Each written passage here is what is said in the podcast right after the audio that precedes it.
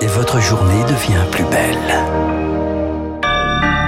En tout cas, nous souhaitons cette belle journée malgré une météo difficile. Voici le journal incontournable et Augustin Lefebvre. Vous êtes sur l'antenne de Radio Classique, il est pile 9h. Pékin assure ce matin que son combat contre le coronavirus sera une réussite. Réaction du régime au lendemain de manifestations contre sa politique zéro Covid dans plusieurs villes. Parmi les slogans, pas de test, on a faim. Après la corrida et la réintégration des soignants non vaccinés, nouveau sujet clivant à l'Assemblée à partir d'aujourd'hui. Le durcissement des sanctions contre les squats texte critiqué par la gauche, l'exécutif se tourne vers la droite pour faire adopter cette proposition de loi.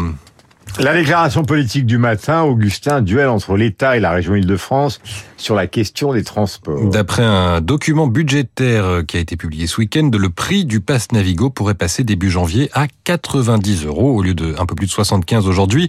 Le ticket à l'unité atteindrait 2,30 euros contre 1,90, 21% de hausse. La région doit faire face à la hausse des prix de l'énergie, entre autres. Mais elle doit trouver une autre solution, estime le porte-parole du gouvernement Olivier Véran. Il était interviewé par France Inter c'est pas le bon moment parce que les Français font face à l'inflation et que les Français qui prennent les transports en commun sont les Français qui travaillent, qui font partie de ces classes moyennes que le gouvernement veut accompagner. Et donc, ce ne serait pas une bonne nouvelle. Alors, qu'est-ce que nous faisons? D'abord, c'est une compétence de la région. Si Madame Pécresse fait face à des difficultés pour clé son budget, ce que nous faisons, c'est que nous nous mettons, nous, État, autour de la table, avec les services de la région, pour identifier les voies et moyens pour éviter ça, une hausse aussi importante Mais que celle ça- qui a été citée. fait- Une augmentation qui interviendrait alors que le gouvernement cherche à encourager les Français à prendre les transports en commun plutôt que la voiture. Le président Emmanuel Macron a annoncé hier par surprise la création de 10 RER dans 10 métropoles. Augustin, vous nous faites découvrir ce matin les coulisses d'un atelier d'artistes. Avec l'exposition Une vie d'atelier au pluriel au musée Zadkine à Paris. Un petit musée charmant autour d'un jardin caché en haut de la rue d'Assas. On découvre l'œuvre du sculpteur cubiste Ossip Zadkine à travers les différents lieux dans lesquels il a travaillé. Cécilie Champivinas, directrice de l'établissement. Quand il arrive à Paris en 1910, c'est un artiste qui n'a pas les moyens de louer des ateliers plus grands que euh, sa misérable chambre. Et à ce moment-là, il est obligé de travailler de petits formats, de très belles têtes sculptées dans la pierre ou dans le marbre. Dès qu'il commence à avoir des commandes, il peut louer un atelier plus grand qui là lui permet de sculpter des grands bois à taille humaine qui témoignent de la maîtrise de Zadkine. Certaines sculptures sont présentées là où elles ont été créées. On voit le même lieu en photo avec l'artiste au travail. C'est assez émouvant. Il trace sur une grume de bois les contours de la statue qu'on a devant nous. Aussi Zadkine, une vie d'atelier, c'est au musée Zadkine à Paris jusqu'au 2 avril prochain.